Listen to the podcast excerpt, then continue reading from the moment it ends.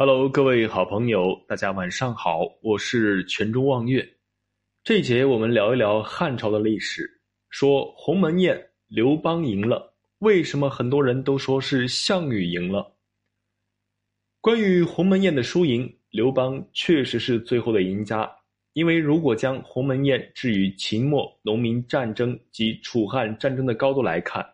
它是间接促成刘邦成功夺取天下和项羽失败的关键。刘邦赢得盆满钵满，项羽输得家业光家光业尽，最后自杀身亡。鸿门宴如同一场刀光剑影的赌局，赌的不是兵器的优劣和将士的多寡，赌的是胆识和气度。先来说说鸿门宴瞬息万变的经过。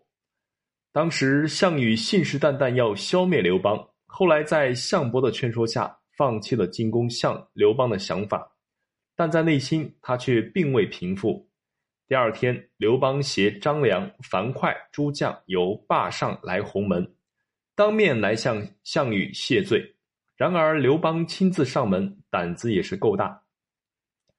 刘邦进营后，立即向项羽下拜，耐心解释道：“我同将军合力攻秦，没想到我竟先行破秦。”如今有小人离间，将军一定对我误会了。随后，刘邦又反复解释，项羽吃软不吃硬。刘邦这样低声下气，他心里的气早消了。因此，项羽让人摆上酒席，同刘邦喝了起来。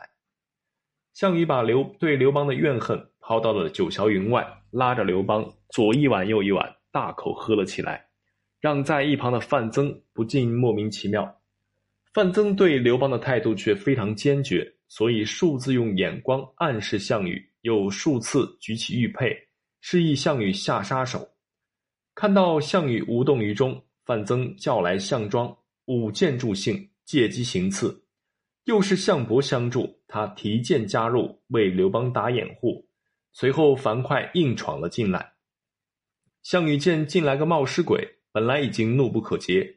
当听说是刘邦的参城后，反而惊叹起来，马上让人赐酒赐肉。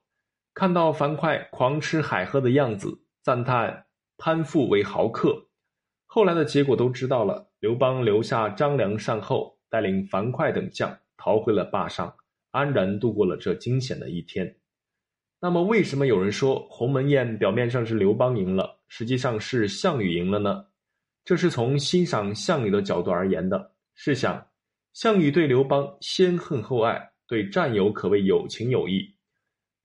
樊哙硬闯军营，目中无人，但看到他有胆有识，而又有万夫不挡之勇后，竟然敬为上宾，可谓爱才若渴，也算性情中人。而在轻易就能杀死自己的劲敌刘邦的情况下，他却敬之爱之，甚至放虎归山，证明了他内心有柔软的一面。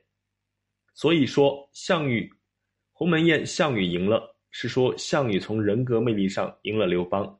因此，尽管项羽杀人无数，有暴虐的一面，但欣赏他的人大有人在，这也是他至今还有粉丝千千万的原因所在。